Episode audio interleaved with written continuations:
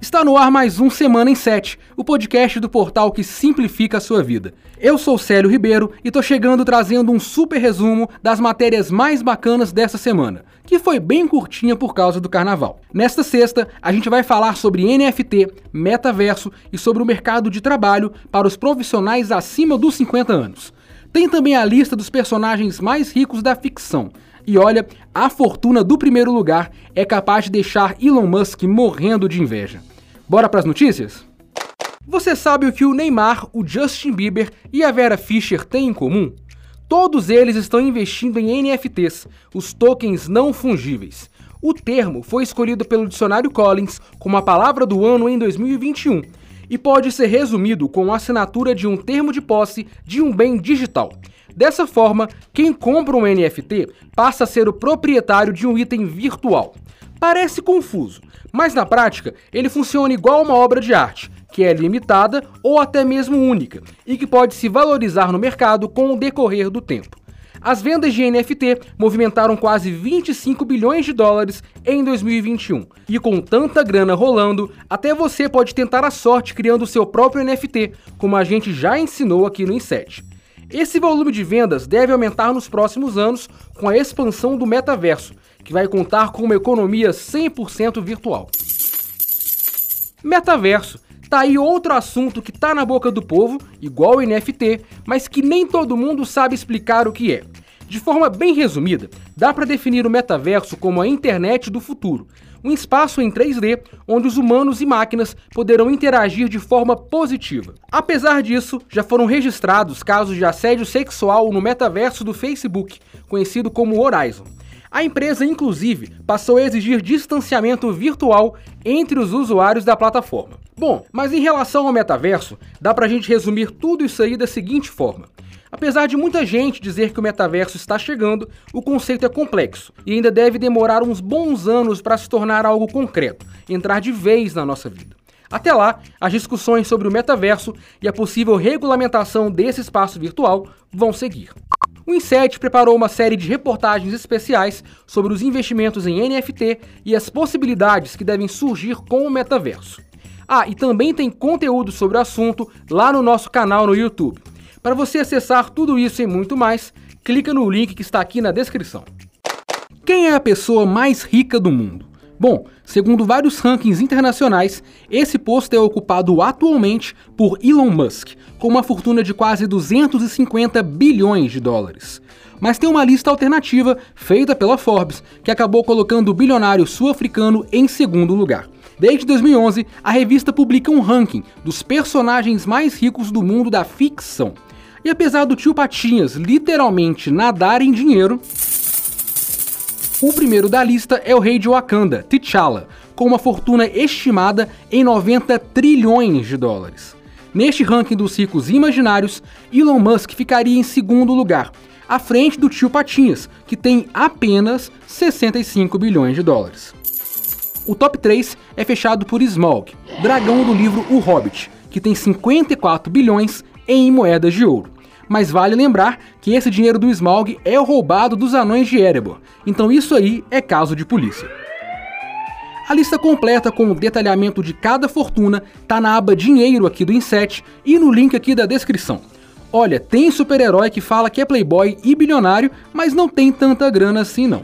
Corre lá, dá uma olhada no ranking e descobre de quem eu tô falando. E aí, tá gostando do nosso podcast? Então faz o seguinte, procure o Portal Inset no Instagram, Facebook, Twitter e LinkedIn. Segue a gente por lá, tem muito conteúdo bacana. Ah, e não esquece de compartilhar o Semana em 7 com os seus amigos, hein? Já fiz o meu merchan, agora vamos voltar para as notícias. O número de vagas de emprego para profissionais mais velhos cresceu. É o que aponta uma pesquisa do portal empregos.com.br.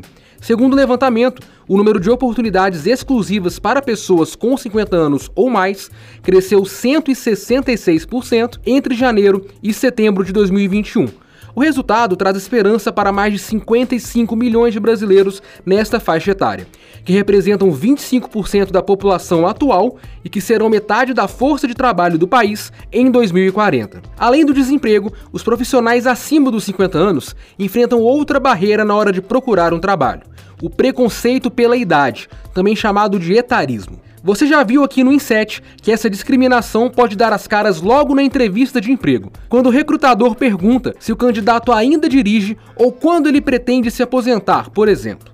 O etarismo também está presente nos momentos de reformulação de uma empresa, que demite funcionários mais velhos com o pretexto de dar uma cara mais jovem para a companhia. A boa notícia é que muitas empresas têm mudado de comportamento e buscado esses profissionais, o que resulta nessa alta de vagas que a gente falou agora há pouco. Isso traz esperança para milhões de pessoas, como a Marinélia Soares, que após oito meses desempregada conseguiu um trabalho em uma livraria em Belo Horizonte a gente já vê as coisas de uma outra forma, já passou por muitas situações, já estão bem amadurecidas, né? A gente sabe lidar com, com algumas situações. E o que eu diria para as empresas que contrate sim, porque a gente precisa de, de continuar trabalhando, de estar tá nativa, sabe? Que isso é muito bom para gente. Para você que está em busca de um emprego, eu deixo duas dicas. A primeira é: se qualifique, faça cursos e se mantenha atualizado e preparado.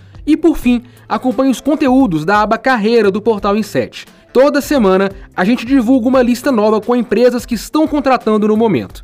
Boa sorte! E para terminar, uma notícia especial para os viciados em descontos e promoções. Você ouviu na última edição do Semana em 7 que o mês de março deve movimentar o comércio por causa do Dia do Consumidor, comemorado aqui no dia 15. Durante todo o mês, milhares de empresas oferecem descontos de até 80% em seus produtos, sendo uma boa oportunidade para quem precisa comprar algum item e não quer esperar até a Black Friday. Na aba Dinheiro aqui do Inset, você encontra o calendário comercial de 2022, com as principais datas para você se programar e fazer suas compras gastando menos. Além do Natal, Dia das Mães e Black Friday, existem outras datas comerciais bem curiosas e que não são tão conhecidas, como a Cyber Monday e o Dia dos Solteiros. Ah, e mais uma dica: se quiser economizar ainda mais, não esqueça de aproveitar os cashbacks espetaculares do Intershop. Boas compras! E esta edição do Semana em 7 está chegando ao fim. Só lembrando que a nossa equipe segue acompanhando os desdobramentos econômicos do conflito entre Rússia e Ucrânia. No nosso portal você encontra conteúdo sobre a guerra e os reflexos dela aqui no Brasil. Se você quiser ler e reler todas as matérias citadas aqui no Semana em 7, basta acessar o link que está na descrição.